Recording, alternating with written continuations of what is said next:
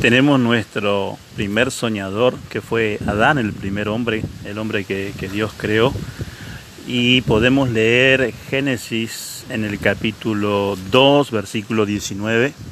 Eh, dice la Biblia, Jehová Dios formó pues de la tierra toda bestia del campo y toda ave de los cielos y las trajo a Adán para que viese cómo las había de llamar y todo lo que Adán llamó a los animales vivientes, ese es su nombre.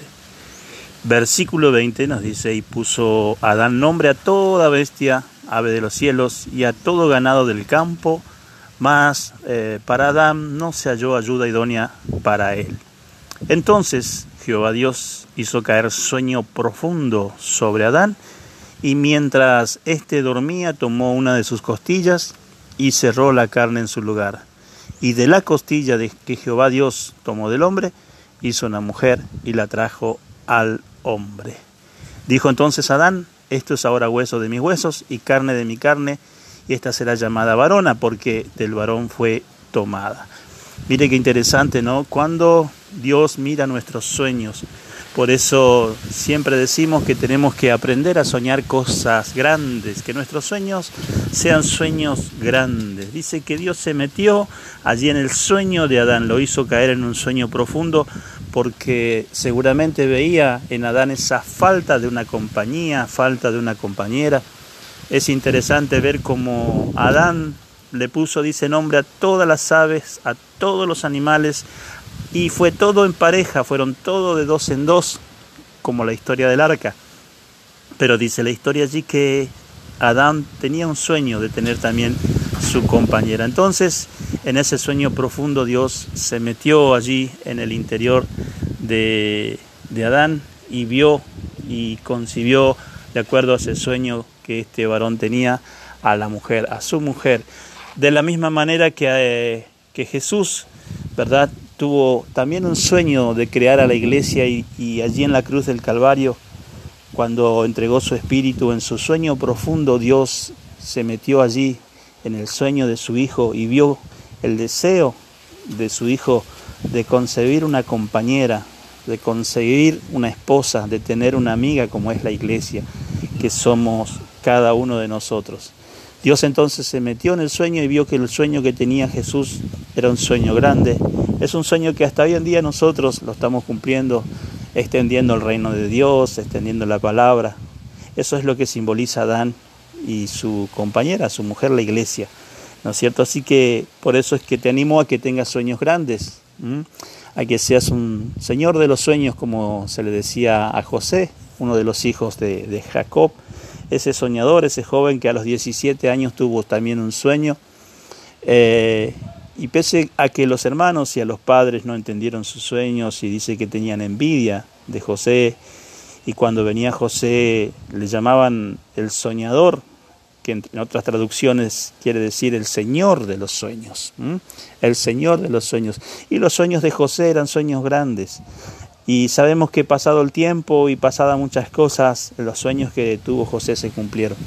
Porque cuando, hermanos, nosotros aprendemos a tener sueños grandes, Dios se interesa en cumplir nuestros sueños. Así que quiero animarte a que puedas tener sueños grandes, que sueñes en grande, que no mires tu circunstancia, que no mires a tu alrededor. Dios puede usar lo poco o lo mucho que tú tienes y lo puede multiplicar. Así que comencemos a soñar comencemos a creerle a Dios, comencemos a confiar en el Señor, en que Él va a cumplir nuestros sueños. ¿sí? Es bueno entonces entender que el sueño es uno de los lenguajes de parte del Señor, como hablábamos recién de José, aquel soñador, que no solamente soñó, sino que también interpretó los sueños. Supo interpretar los sueños porque era un varón de Dios, un, un varón que pese a todo lo que sucedió, que fue vendido y entregado por sus propios hermanos él no renegó, él nunca, nunca dejó de confiar en su Dios, se prendió fuertemente de su mano y Dios lo llevó a ser un varón muy importante, muy importante en la historia, muy importante en Egipto. Un varón que trascendió la frontera, pero que también su fama trascendió y fue muy conocido y muy venerado por pueblos extraños.